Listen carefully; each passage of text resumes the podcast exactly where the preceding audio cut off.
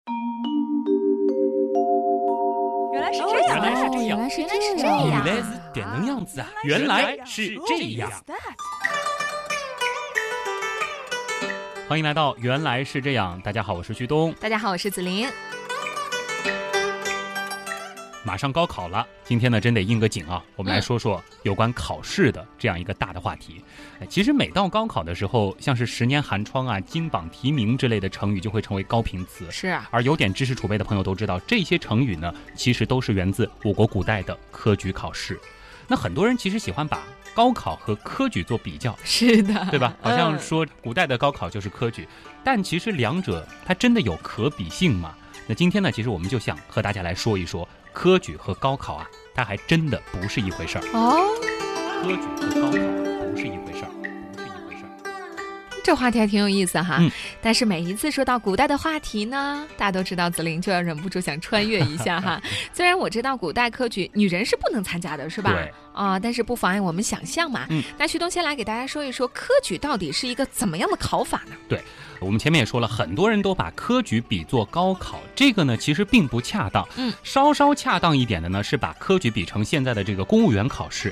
但哦其实呢，目的是有点像，都是选拔公务员、选拔官员，对，但是整个过程呢，差距是真的非常的大过程是什么样的呢？啊。科举呢，就好像是一架伸向云端的阶梯，你得一级一级的往上考，一级一级的往上爬，而且呢，每一次考试都是踩着无数失败者的身体往上爬的。哟，好残酷哦！啊，那和高考公务员考试不一样，科举呢，它并不是一场考试，而是包含了一系列的考试，而且呢，它和现代的全国性考试几乎是每年会举行一届不同。科举考试它是三年才举行一次的，如果考不中，对不起，再等三年。嗯，所以在古代复读的代价直接就是三年啊，生个娃都会打酱油啦。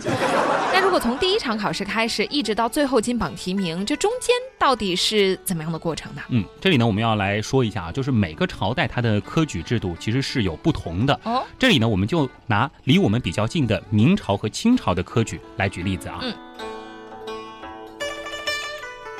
其实呢，在正式参加科举考试之前，你还得先考一个科举考试资格，叫做考童生。啊，就说不考这个，你还没法参加科举考试了。对你得先考出童生这样一个资格啊。那么这个考试呢，一共有两场，不过好在呢，这种考试是每年都会举办一次的。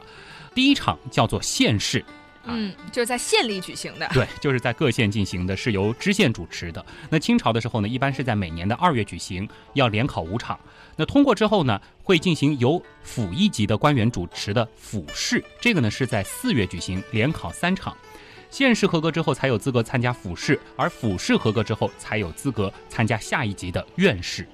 只有通过了县试和府试这两次考试的人，才可以被叫做童生。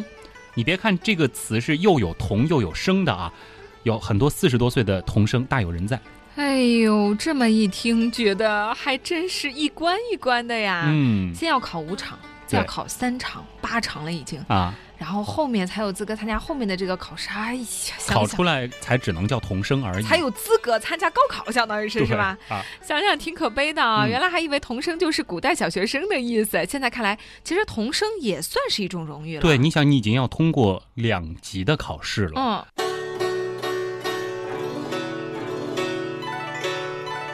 成了童生，你才可以继续的考下去。那刚才也说了，接下来的这场考试呢，叫做院试，而院试其实是可以算作是科举考试体系的第一步了。就正式考试了已经。对，啊，院士，院士是指在院子里考 吗？和院子的关系不大啊，这是嗯和主持考试的人有关。那么主持院试的人呢，他叫做学政，他们的工作场所呢叫提督学院，所以呢叫做院试。那清朝的院试呢，就是每三年举行两次，这是由皇帝任命的学政到各地去主考。那通过了院试之后啊，你就会获得一个响当当的头衔了，叫秀才。哎呀，原来秀才已经这么牛了呀！怪不得以前就是好像夸人的会说，哎哎呦，我说真是你个秀才有。文化呀，嗯像秀才是吧？一直以为秀才和读书人是一个意思啊，其实这样看来，秀才已经是小型学霸了。对，其实还不仅如此啊。通过院士的童生，他的这个正式头衔叫做生员，那其实就是生员我们所俗称的秀才了。啊，这个啊，就算是有功名了。你就进入到了士大夫这样一个阶层了。这不光是一个头衔那么简单，它还有一些实质性的好处嗯，什么好处啊，？比如说可以免除差役、徭役，建知县的时候可以不跪，那犯了错呢也不能够被随便用刑了。哎呦，简直了！怪不得古代那么多人拼了命要读书呢。嗯原来不一定得中状元，中个秀才其实已经有福利了嘛。，对，是有福利了。但是很多人不知道的是，秀才啊它其实分三等，哦，每一等的待遇呢也都不一样。哪三等？最好的这一等呢，叫做丙生，它是由国家按月发给粮食的，这个就算是有工资可以领了。嗯那么次一等的呢，叫做增生，就没有供给粮食这样一个福利了。丙生和增生呢，它是有一定名额的。还有第三类是复生，就是附属的附，就顾名思义嘛，就是才入学的复学生员，大概是这个意思。基本呢没有什么特别待遇。但是不管怎么说，你只要中了秀才已经不容易了，因为有很多七十岁依然在考童生，还没考上秀才的。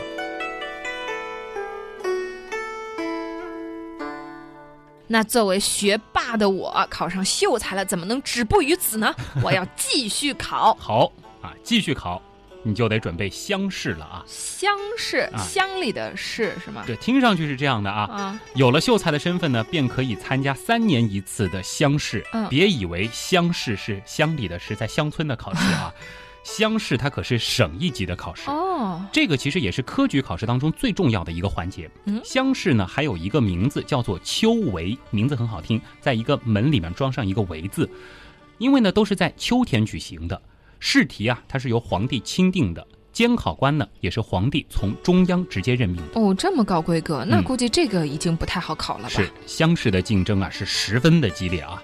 一般来说呢，十到二十个秀才当中才会选出一个算是考上的。那如果说你真的考上了，你的头衔啊又升级了。嗯从此以后，你就可以骄傲地称自己是举人了。啊，举人很有名啊，意思呢就是说被地方推举而赴京应考的考试者。哦，举人真的是很有名啦，嗯因为我记得我们学过一篇课文叫做《范进中举》，哎，现在你可以理解范进当时为什么会疯了吧？真是。对，因为中个举人真心不容易啊。考中举人呢，不仅可以去参加全国性考试，而且就算你下一场考试没有取中，其实你也具备了做官的资格了。那么乡试的第一名呢，它还有一个和状元类似的叫法，叫做解元。解元、嗯啊，这也是一个头衔，相当对于，那是吧是乡试的第一名，这相当于省一级的状元。嗯。那接下来不能停下我们攀登高峰的脚步，中了举人，我们赶紧要准备下一场考试了吧？啊，接下来呢，咱们就要准备会试了，会会试务的会啊，哦，可以理解成是一个全国学霸的大聚会啊嗯，会试。做了举人之后呢，你就有资格去参加三年一次的会试。这里呢，就有一个词叫进京赶考了。所以说，你不是说考科举都得进京啊，你只有考会试了才需要进京。那么会试呢，它也有一个名字，和前面我们说的乡试对应，叫做春闱。在因为春天对，它是设在乡试之后第二年的春天。那么会试的地点呢，通常是在首都举行的，共考三场。要记住，每一场考试考三天，要连考九天。一场考试考三天，是，然后一共要考九天，对，一进考场就是三天两夜，这哪是考试马拉松啊？这是还真是。这是个题外话，因为我们之后的节目也会讲，就是当时的考试是因为要自带食物的嘛，而且饭菜容易馊，啊，吃坏肚子呢，基本上你这三年就报废了，又不能叫外卖，对不对？所以一般呢，只能够靠干粮来解决。哦，会试的淘汰率它非常的高，在百分之九十以上。嗯，要是我穿越回去的话，估计就吃压缩饼干就 行了，是吧？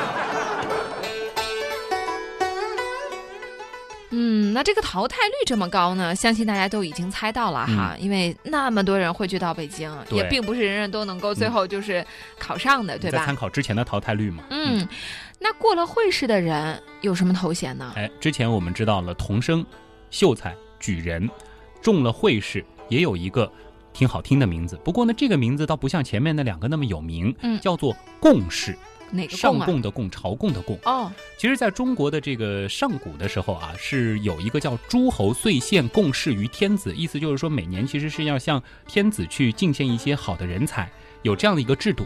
从这样子的一句话当中呢，提炼出了贡士这样一个头衔。那至于贡士为什么后来并没有那么出名呢？可能是因为民间习惯上会把会试考中的都叫进士了。嗯，进士又有一个新词出现了。啊那这个进士比贡士更高级啊？没错，其实中了贡士以后啊，你就得参加最终之战殿试了，殿堂的殿，哦名字就霸气啊。终于走到最后一步了。这是一场学霸之间的终极对决，状元之位花落谁家？我们拭目以待。 哇塞！要是报到现在的话，妥妥的高收视率新闻可以啊！拍个真人秀什么的啊啊。在明清时期呢，殿试这一最高规格的考试程序大体是这样的：在正式开考之前，其实还得参加一次复试。你不是说考中了贡试直接就可以参加殿试的啊？你得先再进行一次筛选。复试测试一下你的考试资格。这个复试呢是在紫禁城内的保和殿应试的。复试结束之后，在那一年农历的四月二十一号参加最终的殿试。终于走到最后了，而且还进了紫禁城。嗯，要见就以皇上前的嘛。哎呀，那种电视剧里的人说，哎呦，进紫禁城是一件多光耀的事情哈、嗯那估计考试前夜没人能睡着吧？其实啊，想睡你都估计不敢睡，为啥？因为应试者呢，你得从那天的凌晨就要进入到考场，去干嘛呀？又因为是皇帝监考呢，在开考之前其实有很多的程序得走啊，嗯，你得经历点名、散卷、赞拜、行礼等一系列的礼节，然后呢再颁发测题。而和之前的考试不同，殿试呢它的考试时间不算长，只考一整天，到了天黑呢你就得交卷了。嗯，那毕竟是笼屉要紧嘛，不能让皇上累着是啊皇上因为得看着啊，啊。其实殿试的这个考卷啊，它并不都是皇帝批的。先呢是有一帮读卷官来看，嗯具体呢是八个读卷官，每个人一桌，然后呢轮流传阅，在卷子上呢会加上圆圈、三角、斜杠、竖线、大叉这样的五种记号，最终呢是得圆圈最多的人是加卷。那么之后呢，就集合所有的这个卷子啊，选圆圈最多的十本，交给皇帝，让皇帝来钦定御批。那么皇帝呢会亲自排出整个这个十张考卷的顺序，嗯确定前十名。那当然不是说除了前十名之外就没有通过殿试的人了，只是说皇上是只看最好的那十张卷子。嗯那所有参加殿试的人当中呢，他也是有一个淘汰率，最后呢是有大约一百到三百人是最终会获得殿试通过资格。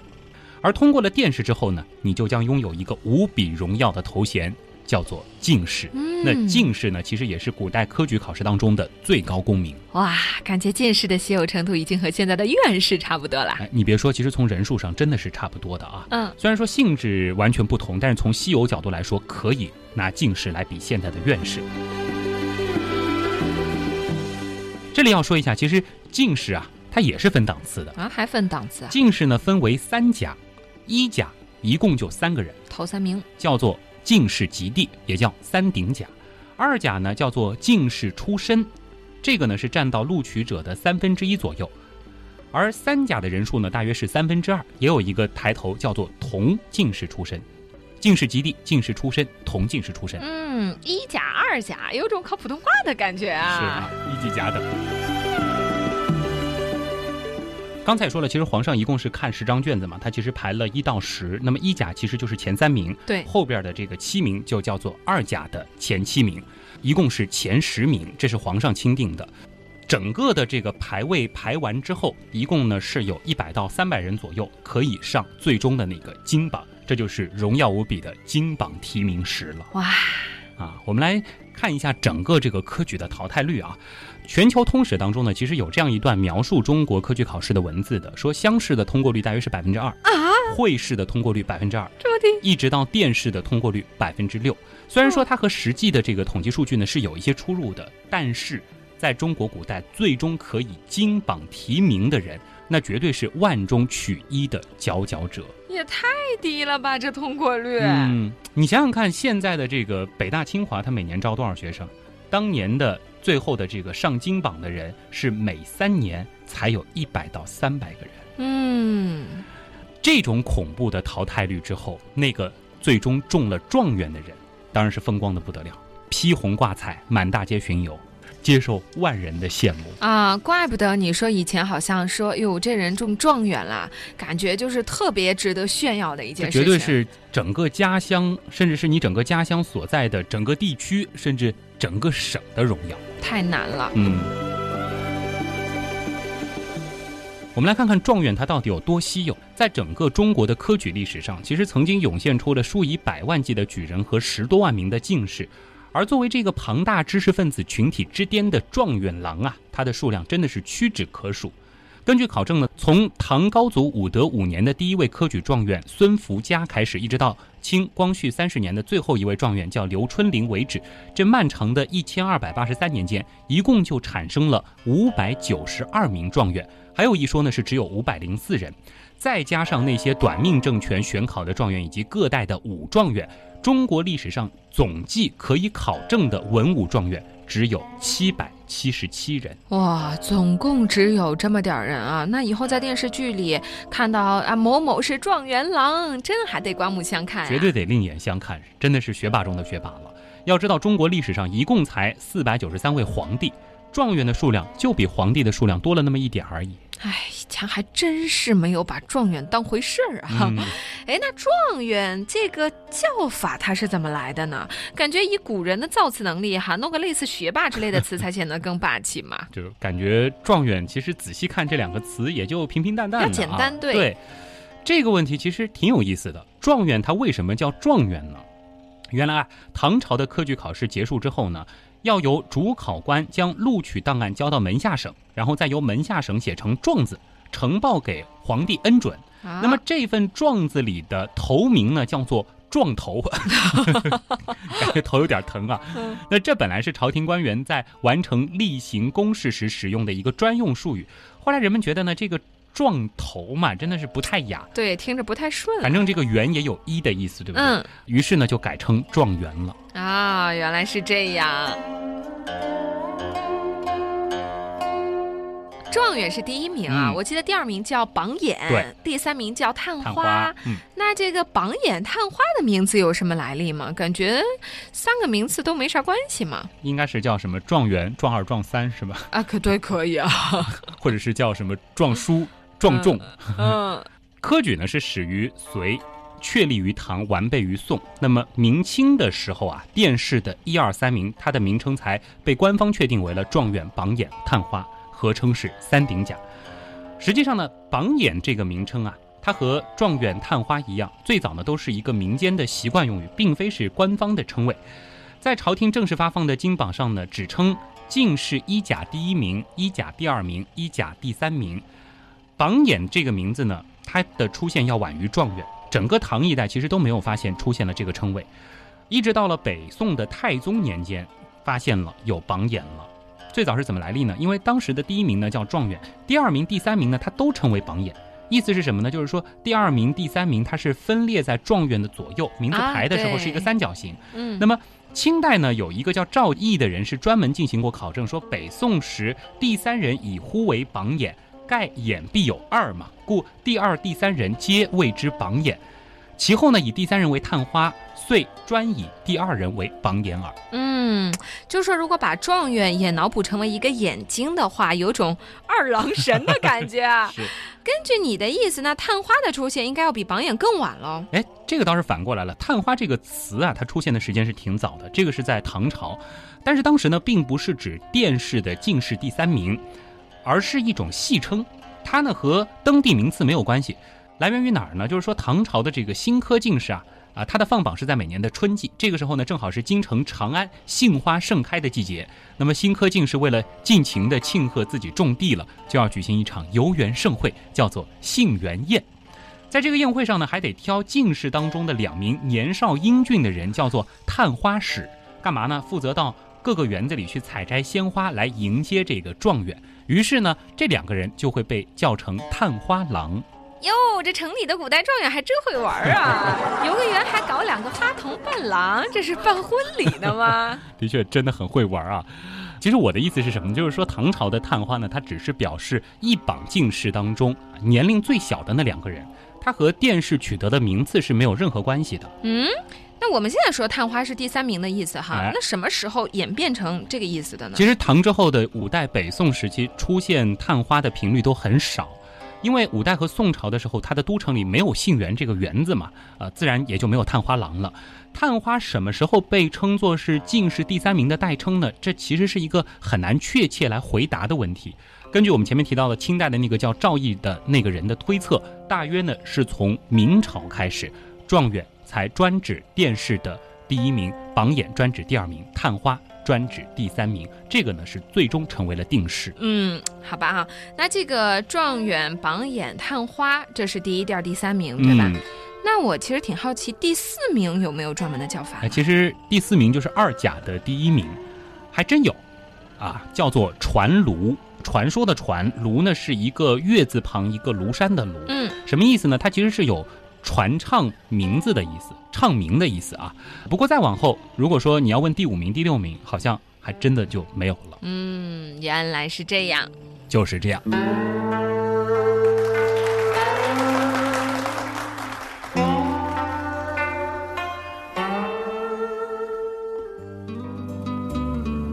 其实你看，我们今天最一开始是从高考引到了整期节目的，嗯，但是我觉得录完以后啊，我倒挺庆幸啊，我觉得这比高考难多了。对，因为高考的话，你说我们人生吧，也就一次，对吧？嗯你经历一次比较大的压力，而且也就考两天，嗯，以前也就最多考三天。对，但他这个呢，你得一年一年的考，一次一次的考。你看，总共加起来得有考了要等于十你要十多次有吧。你要考一次完整的科举，其实就是要嗯花三年的时间，对，而且每一场考试都是恶战。嗯，所以你说为什么古代哈，包括看电视剧的时候，你就以前不理解，有嗯那些人为什么就考个试，哎呦，就好像考不上了，就多灰心啊，多对就感觉人生黑暗了，就不行了。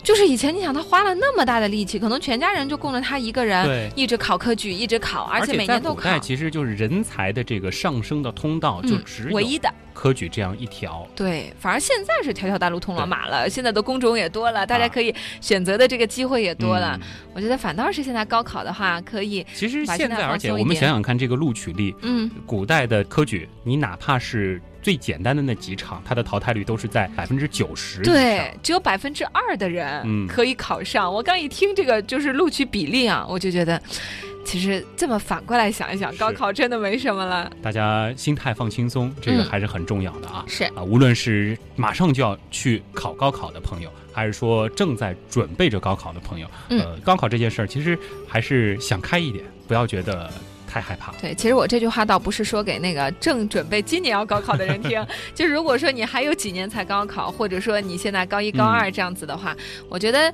一方面，当然了，我们读书读了那么多年，对最后就是通过高考，其实是可以让我们进到一个比较好的大学去学习，可能更加高深的、更加对自己工作有用的知识。嗯但是反过来去想的话，其实这就是我们人生当中要经历的一件事情，但它并不是说唯一一个可以逆转我们的人生啊，或者就是说我们只有通过高考，我们才能走上对我们想要走上的工作道路的这高样考的一真的个能事决情。定人生吗？嗯其实我们过来人看的太不一多的定例子了，真的对是不一定啊。对，啊，但反过来说，古代人其实准备科举的，他的这种勤学刻苦的这种过程，哎还。是值得我们去钦佩和学习的。哎，但我一直有个问题啊、嗯你刚刚还说到说有人考到七十多岁啊，还在考，他这一辈子就就在考试吗？就只考试，对。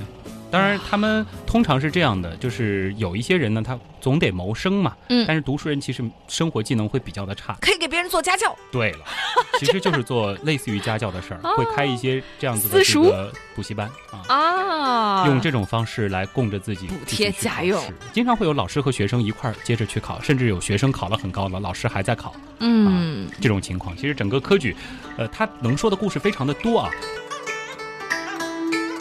今天呢，我们其实主要呢是。搞清楚了科举的一个具体流程，知道了每一关淘汰率是多少，那么头衔会升级成怎么样？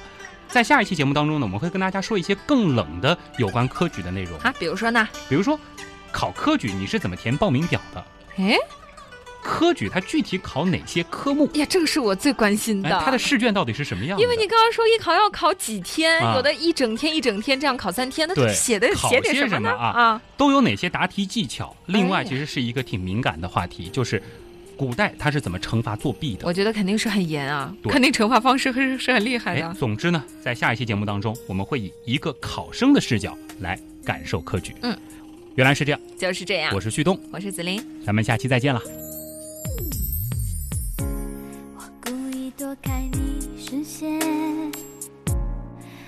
故意小心会触电，有欢喜有讨厌，上课钟响还没听见，校园樱花开始冬眠，你跟我又遇见，这种巧合没有排练。却可以不断重演一整座花园，在等待下一个春天。关于我的青春考卷，都为你空白一片。每天在我铺满醉一些浪漫，爱像摩天轮载着我转啊转，我多想。身边有你作伴，但你还欠我一份勇敢。努力在我铺满存一个心愿，存到你够专